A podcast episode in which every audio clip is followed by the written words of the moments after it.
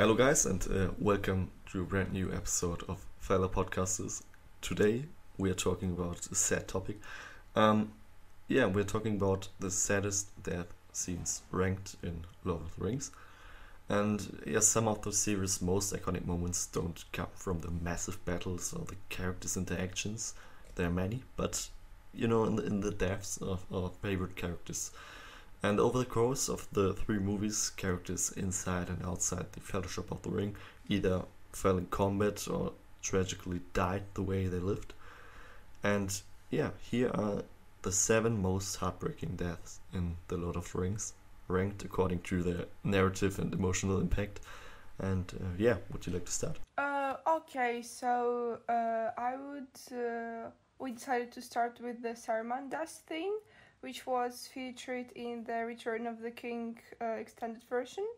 And uh, because following his defeat at the hands of the Ents, uh, the corrupted wizard Saruman uh, meets his aunt when he's uh, been backstabbed by Grima Wormtongue before being actually impaled on one of the Uruk-hai's creating machinations, which wasn't uh, the very really appealing scene to watch, but uh, it was actually one of the most remarkable ones.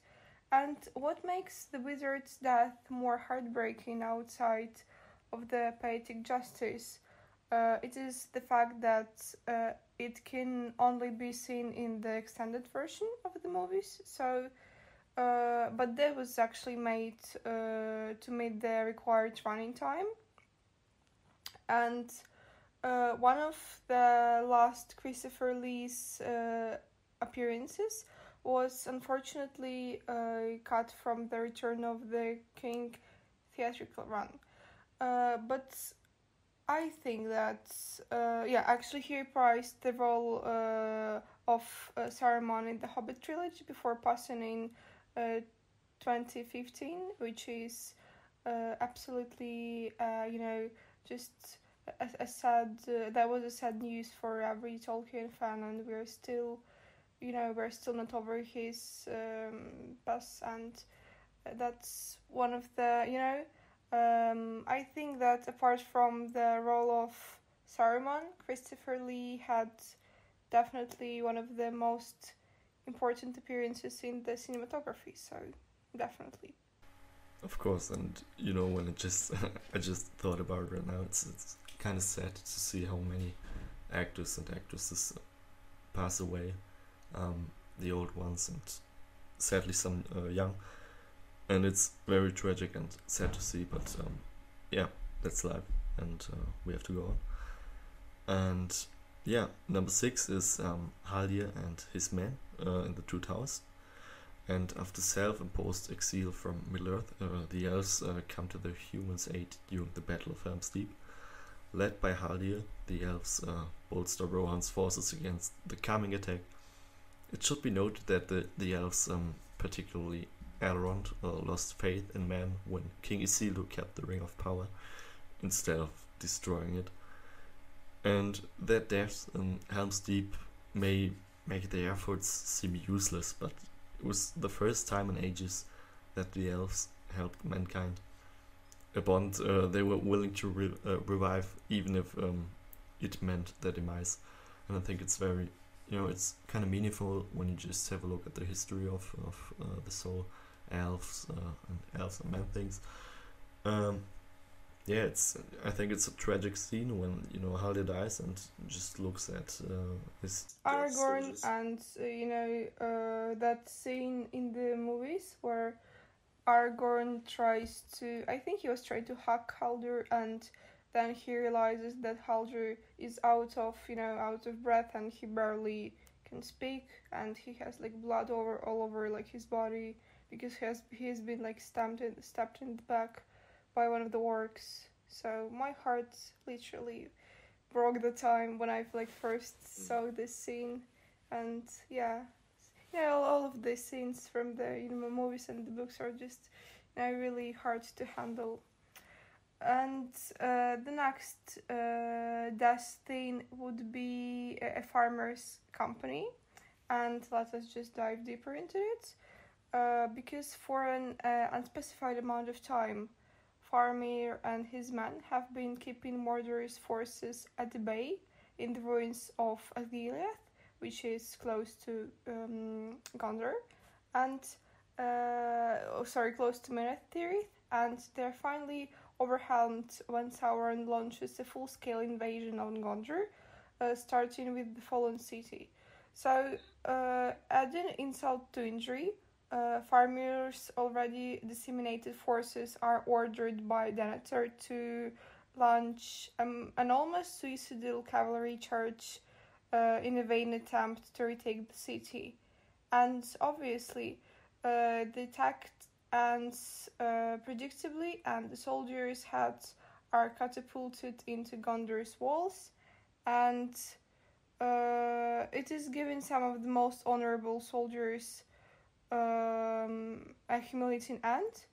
Mm, because we all know that uh, Gondorian army was one of the most powerful ones, uh, and such you know a predictable and um, vain attempt to recapture the city is really, course. you know, uh, it is pain to watch.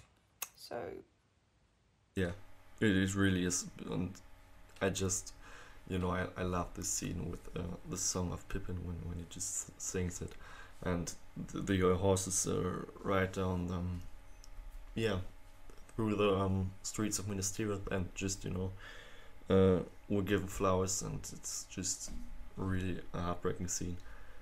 And, um, yeah, tragic, tragic end, of course. And, uh, another tragic end is um, the death of King Theoden uh, in The Return of the King. And yeah, the brave warrior King uh, Theoden uh, of Rohan continued to make up for lost time by rallying uh, all of the horsemen to answer Gondor's calls, uh, Gondor, Gondor's calls aid, and he died on the battlefields for doing so. Uh, once downed by the Witch King, uh, Theoden is saved from the Nazgul's blade by his daughter Eowyn uh, who for the longest time he underestimated by virtue of her being a woman, woman. And in his last moments, he asks his uh, daughter for her forgiveness and acknowledges her for being a brave soldier of Rohan. And it's a very, you know, it's not one of the most emotional scenes for me to be honest, but it's very meaningful because, uh, yeah, just like I said before, he underestimated Eowyn and she was just she, she never could show uh, how good she was at fighting and all of that and how brave she was and i think it's just it fits in that scene that she shows her courage and in the same thing uh, in the same breath um, Theoden dies in a tragic way but um, i think it's very I agree with you here, definitely, just one hundred percent. And you know what? Uh, like while preparing for the episode, I realized that because like I've always thought that uh, King Theoden is actually an uncle to Eowyn, and I never thought that they are like that. Uh, he's uh, actually a dad to Eowyn because I I thought that he that he is the uncle to Alwyn and to Eomer. Eomer. That's like that's so strange. I I just I don't know from from what I kind of like yeah from what I did get that information from. Like that's so weird actually. Yeah, it is, uh, and I I just you know I, I know that information, but I never got it into my head because it wasn't so important. But when I just think about it right now, it's really crazy. It is, of course, and um, yeah, that's um, Mm, Yeah, that, that that's that's strange. Yeah, and uh, we are moving to the next uh, death theme from the movies, and it is actually kind of a controversial one. So we were thinking either to include it into our episode or not. But that is Gandalf's uh, scene in the Fellowship of the Ring, where he uh, has been like wh- while he's been fighting with Balrog, and obviously that's one of the most iconic moments uh, from the like whole series and it is also one of the most tragic ones uh, because since that's where our beloved Gandalf the Grey dies uh, and uh, where he afterwards revives as Gandalf the White. Uh, what is significant about his death is that uh, he marks a shift for the Fellowship in the Mines of Moria, uh, because their more optimistic sense of adventure was crushed that moment uh, when Balrog drags uh, him to the abyss.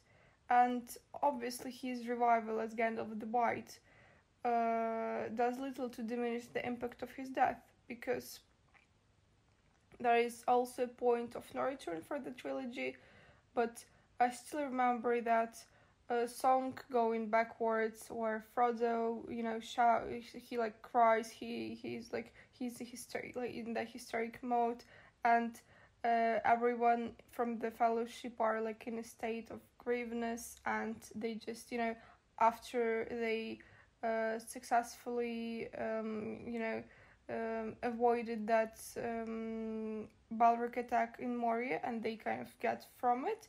And this is where like they all cry and grieve for Gandalf, and obviously that's like one of the um, very one of the most tragic scenes from the whole trilogy. So yeah, of course for me for me too because you know this scene just shows how much the soundtrack is has an impact on the scene and it's so well made and so good.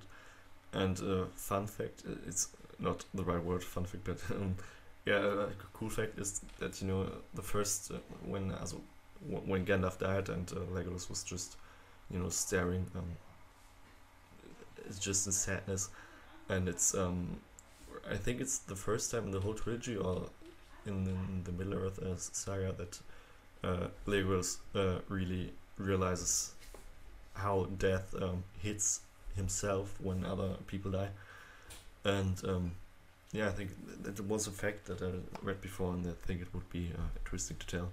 Mm, yeah, actually, yeah, yeah, because he's an elf and he's uh, mm, he he has like an unlimited lifespan, and uh, obviously, yeah, actually, that's a good that's a good thought, because I think we were even um, like shown in The Hobbit that he has never seen the blood before. Mm. Once he got yeah. hit in the in the nose and he like Orlando Bloom like shows like there there was a scene where he is uh, hit um, in the nose and he kind of he never saw the blood before so he was like uh, shocked by by its sight. So yeah. And yeah that's actually a, yeah thank you for letting uh, like reminding that a, yeah great great great thought really. Yeah yeah yeah i never uh, realized it with uh, the blood too but it's crazy when you just think about it. And uh, yeah we're moving to um, the second and most tragic or saddest um, death and it's um, from Boromir and um, the Fellowship of the Ring and Gondor's chosen son Boromir um, is the first uh, of the Fellowship to fall to the powers of the One Ring and nearly kills Frodo because of it. Uh, but he immediately regretted this uh, upon regaining his senses and died to co- compensate his mistakes. Uh, to give Frodo a chance to escape, uh, Boromir holds off um, as many Uruk-hai as he can. The lone warriors uh, were soon overwhelmed by the orcs' numbers, but not before he uh, fulfills his mission and what makes Boromir's sacrifice heartbreaking is how it hammered into the growing severity of the situation and marked the end of the fellowship. And for me, to be honest, it's for me personally, it's the saddest death in, in the whole trilogy.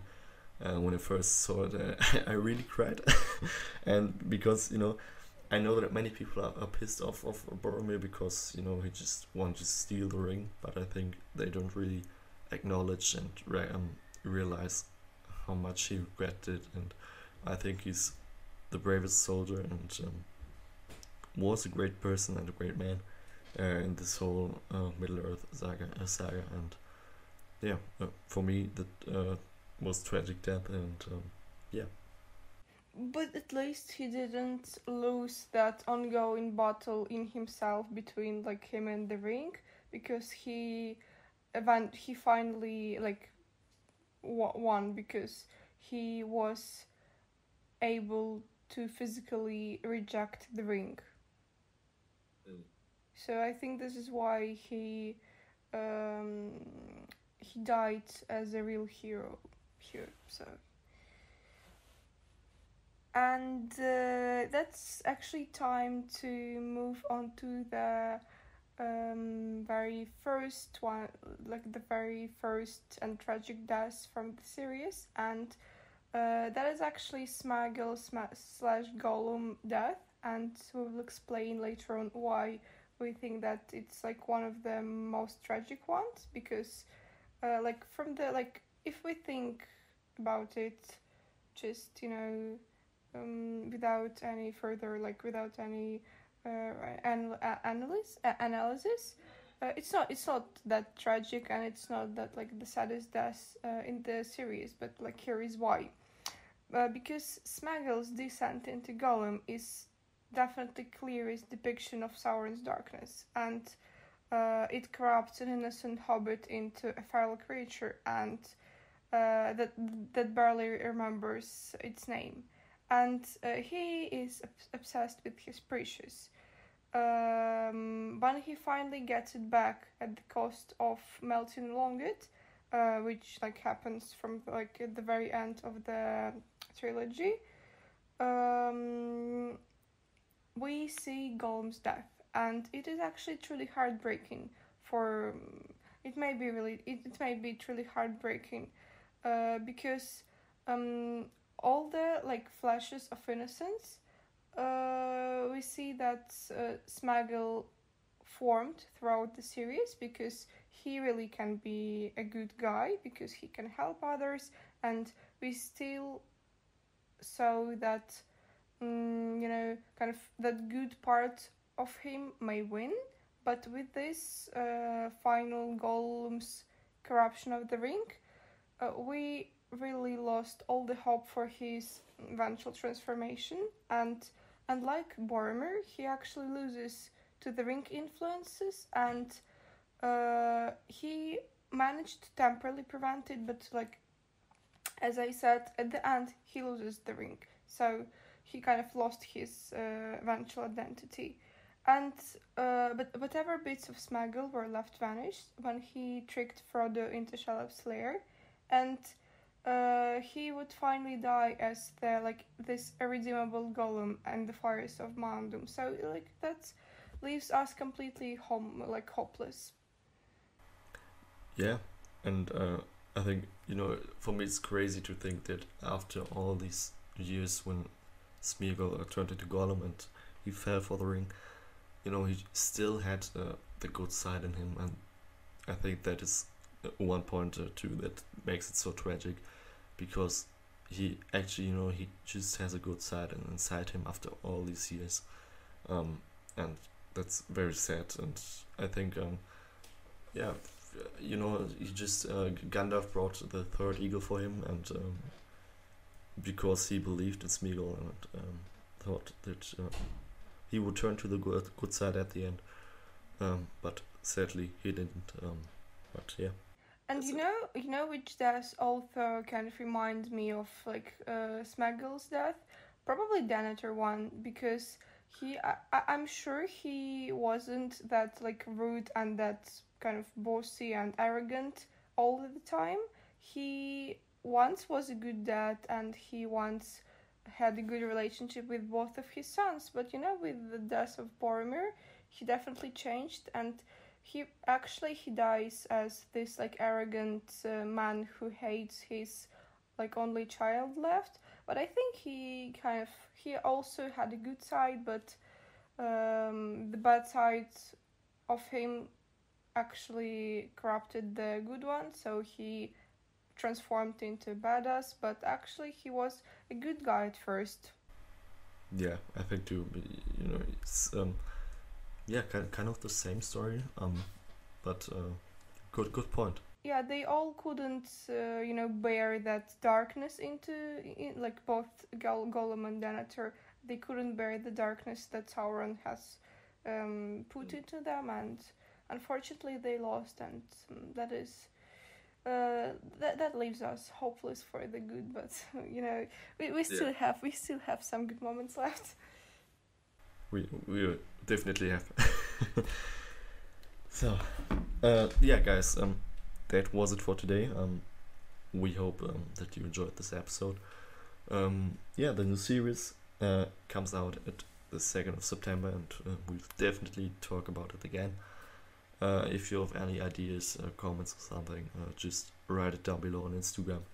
And uh, yeah, I hope uh, that you enjoyed this episode, and uh, hopefully uh, see you the next time. And uh, yeah, goodbye.